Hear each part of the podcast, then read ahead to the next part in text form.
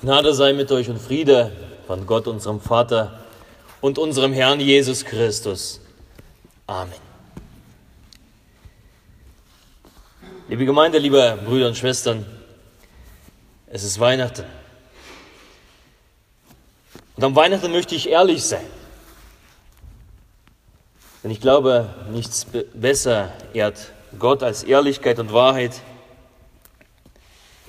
Und da möchte ich euch an meinem Herz teilhaben lassen, an denen, was Gott mir geschenkt hat. Vor einiger Zeit, so ungefähr vor zwei Monaten, als ich im Gebet war und über, im Nachdenken über das Wort Gottes, da zeigte mir Gott etwas. Er zeigte mir den Zustand unserer Gemeinde. Ich sah ein furchtbares Schlachtfeld. Ein Schlachtfeld, das man sich kaum schlimmer vorstellen kann. Überall Dreck und Schlamm, überall Verletzte, Tote und Blut, Feind und Freund kaum voneinander zu unterscheiden und eine dichte Rauchwand, wie man sie von einem Schlachtfeld kennt, verhinderte ein problemloses Atmen und nahm die Sicht. Und ich bekam den Eindruck, als Gott, als ob Gott sagen möchte, sieh an, das ist das Ergebnis jahrelanger Schlachten. Schlachten in der Gemeinde. Streit und Auseinandersetzungen, Parteiungen und Wortgefechte, Rechthaberei, Gezänk, das hat alles die Gemeinde zu einem Schlachtfeld gemacht. Schlachtfeld ohne Sieger. Einen Gewinner gibt es nicht. Alle haben sich in ihren Gräben verschanzt, ohne Hoffnung auf Besserung. Und an dem Tag hat Gott mir aufs Herz gelegt, für den Heiligen Geist zu beten. Wir kennen den Heiligen Geist aus der Bibel. Er wird beschrieben mit dem Wind. Und seitdem falte ich meine Hände und bete für den Heiligen Geist. Für einen frischen Wind, für einen Wind der Veränderung, der den Schleier auf dem Schlachtfeld wegnimmt, damit die Dinge klar werden, damit die Sicht klar wird, um die Verletzten zu versorgen. Und Gott gab mir aufs Herz, dass er es möchte, dass die Grabenkriege beendet werden damit neues Leben in die Gemeinde hineinkommen kann, damit sein Friede in der Gemeinde blüht. Der Friede, den diese Welt nicht hat. Nur Gott alleine. Doch wie ist das möglich? Ein Friede auf einem Schlachtfeld. Wie geht es? Wie ist es möglich, wo doch jeder Angst hat, dass sobald er sich aus dem Rand seines Grabens wagt, eine Kugel einfängt. Wie geht es? Was fange ich damit an, mit dem, was Gott gezeigt hat? Was will Gott damit sagen? Was will Gott der Gemeinde damit sagen? Und bei der Weihnachtspredigtvorbereitung begegnete mir eine sehr bekannte Geschichte, die mich immer wieder zu Tränen rührt. Diese Geschichte spielt ebenso auf einem Schlachtfeld, wo Krieg ist, wo Verletzte sind, wo Tode zu beklagen sind, wo die Situation verfahren ist, wo es nicht mehr weitergeht. Das ist eine Geschichte aus dem Ersten Weltkrieg. ein Schlachtfeld. Und in dieser Katastrophe, da geschieht nämlich ein Wunder. Und dieses Wunder hängt mit dem Lied zusammen, was wir gerade gesungen haben, Stille Nacht. Stille Nacht. Und eine Schilderung der Ereignisse habe ich uns heute mitgebracht und möchte sie lesen, weil ich denke, dass es wichtig ist. Weil ich denke, dass Gott uns einen Spiegel vorhält. Und weil ich denke, dass Gott uns mit dieser Geschichte etwas sagen möchte. Das sind die Schilderungen, diese Schilderungen drehen sich um das Ereignis, das als Weihnachtsfrieden in die Weltgeschichte eingegangen ist. Ein Frieden auf einem Schlachtfeld. Ich möchte sie lesen.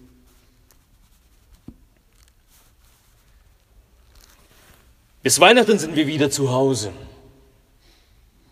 Mit dieser optimistischen Vorstellung waren im Juli 1914 viele junge Männer in den Krieg gezogen. Große Parolen von vaterländischer Pflicht, heiligem Krieg und der Chance, zu echten Männern zu reifen, hatten am Anfang gestanden. Nach einigen Monaten Kriegsrealität war davon bei den meisten Soldaten nichts mehr übrig geblieben. Allein um die belgische Stadt Ypern herum starben im großen Krieg insgesamt eine halbe Million Menschen. Im Dezember 1914 ist das angebliche Feld der Ehre längst ein Leichenfeld geworden. Der Regen in Flandern hat aufgehört und langsam sinkt die Temperatur unter den Gefrierpunkt.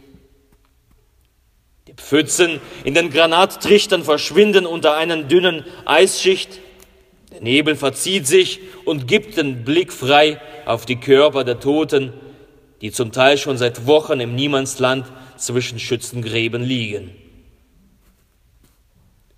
Normalerweise hätten die Soldaten jetzt mit ihren Familien in einem geschmückten, geheizten Raum am Weihnachtsbaum gestanden.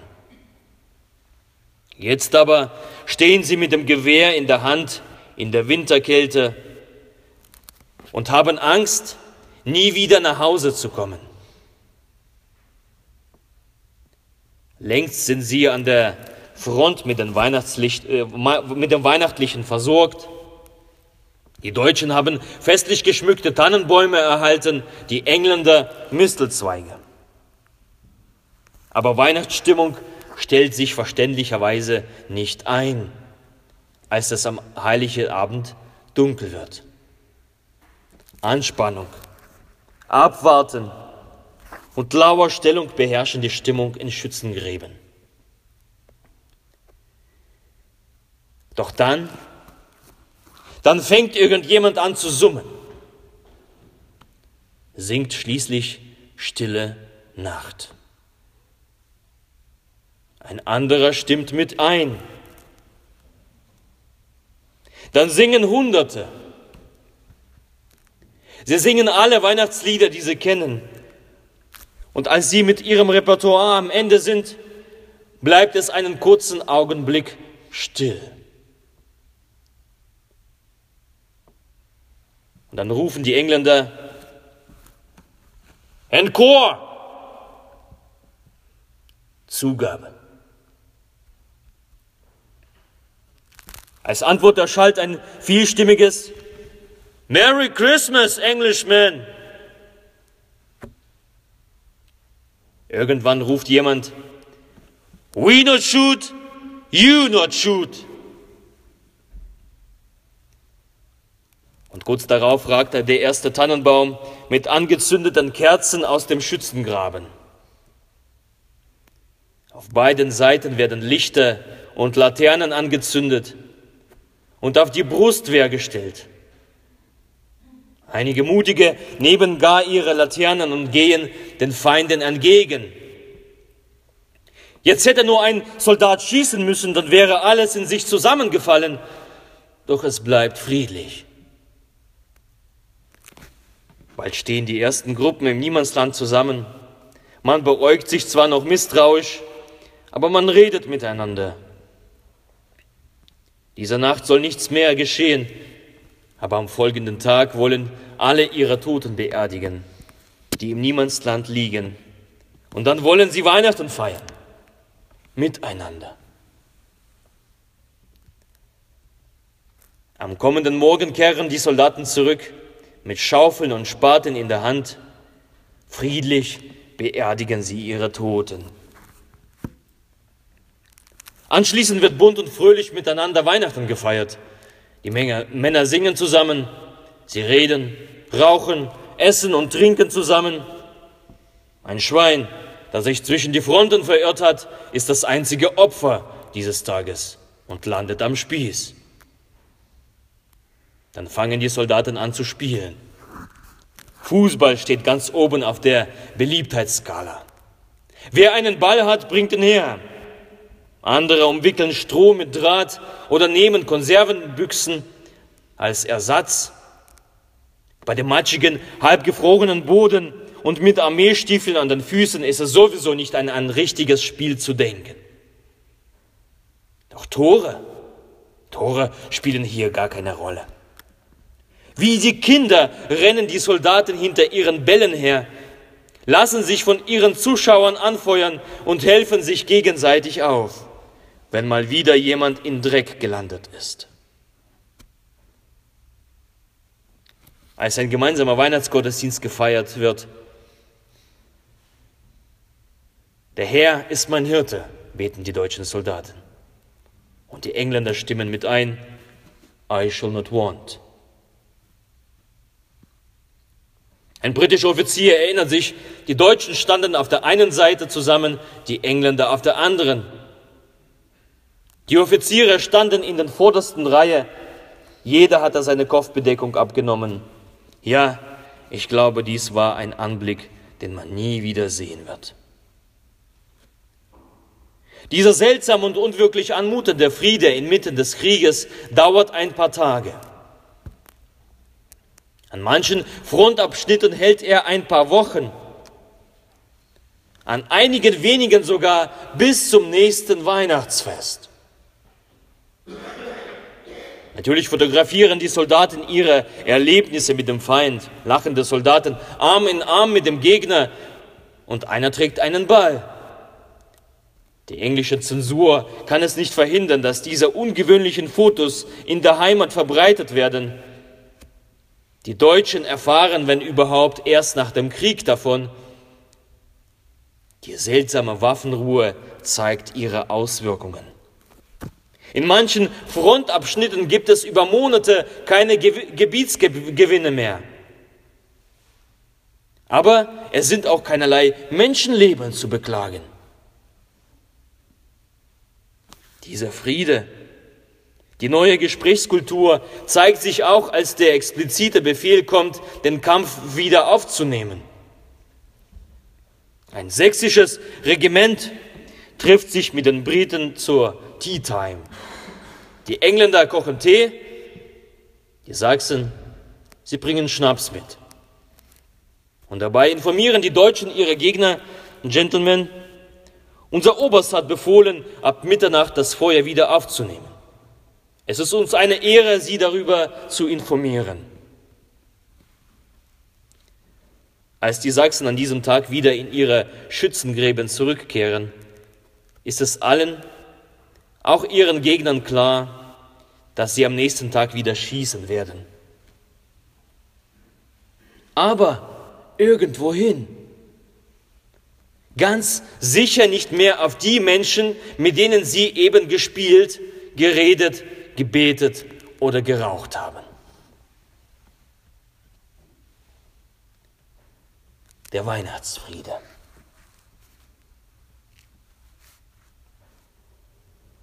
Und als ich diese Geschichte noch einmal las, erinnerte ich mich an das, was Gott mir über den Zustand unserer Gemeinde gezeigt hat. Ein Schlachtfeld. Und da fuhr mir wie durchs Herz, hey, diese Geschichte, der Weihnachtsfriede, das könnte unsere Gemeinde sein.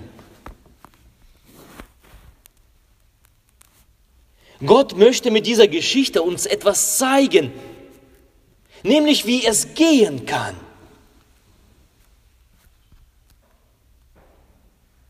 Damals in dieser Nacht wurde aus dem trotzigen, rechtshaberischen Gott mit uns, die deutschen Soldaten hatten ja so eine Gürtelschnalle und da stand Gott mit uns.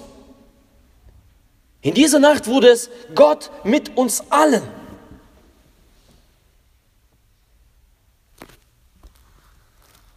Gewalt und Feindschaft konnten damals nichts lösen.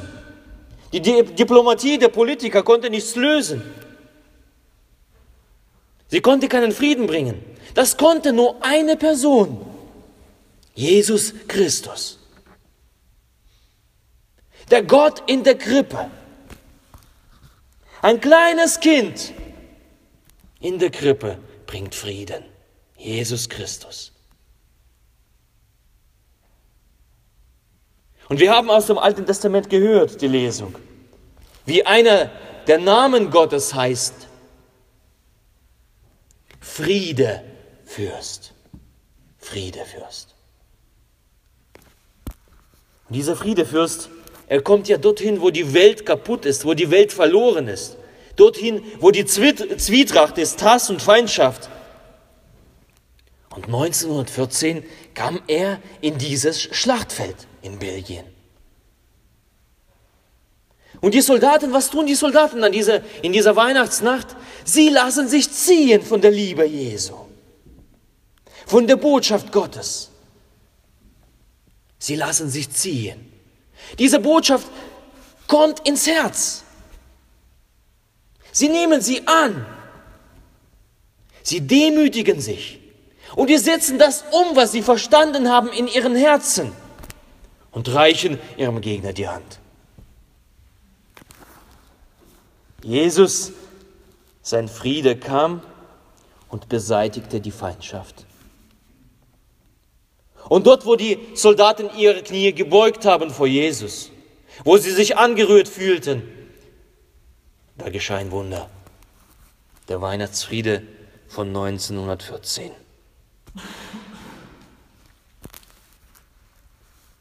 Auch heute, in diesen Tagen von Weihnacht, kommt Jesus zu uns. Und auch zu uns kommt er als der Friedefürst. Er kommt in eure Häuser.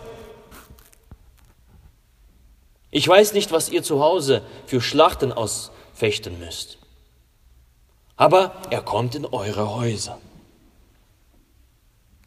Und dieser Friedefürst, er kommt auch in eure Herzen. Was hast du für Schlachten in deinem Herzen? Und wisst ihr was? Dieser Jesus in der Krippe, er kommt auch zu uns in die Gemeinde hinein. Als der Friedefürst.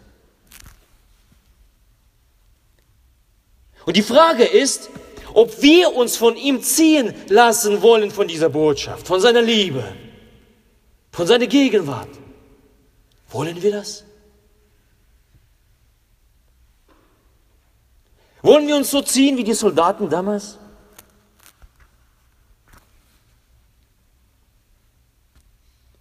Und wenn wir das tun, wenn wir unsere Herzen für Jesus Christus öffnen, so wahrlich wirklich öffnen für seine Botschaft, nicht nur hören, sondern die Herzen öffnen, dann kehrt er in unser aller Leben mit seinem Frieden ein. Dann wird aus einem Schlachtfeld ein Feld der Freude und der Versöhnung. Dann kehrt auf dem Schlachtfeld unser persönlicher Weihnachtsfriede ein. Wie damals 1914.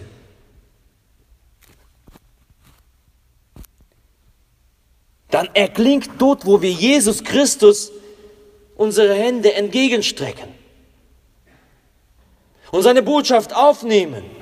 Dann erklingt dort auch die Kunde, die einst die Hirten hörten, Ehre sei Gott in der Höhe und Friede auf Erden bei den Menschen seines Wohlgefallens. Die Menschen seines Wohlgefallens, das sind die, die ihre Hände nach der Botschaft ausstrecken. Und ich bete, ich bete, dass Gott mit seinem Frieden hier in unsere Gemeinde hineinkommt. Ich bete, dass Gott mit seinem Frieden in unserer Gemeinde etwas verändert.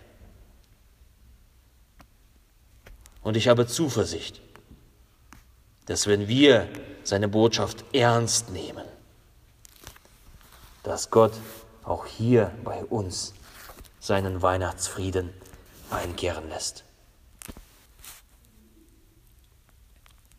Und der Friede Gottes der Höhe ist als alle Vernunft. Er bewahre eure Herzen und eure Sinne in Jesus Christus. Amen.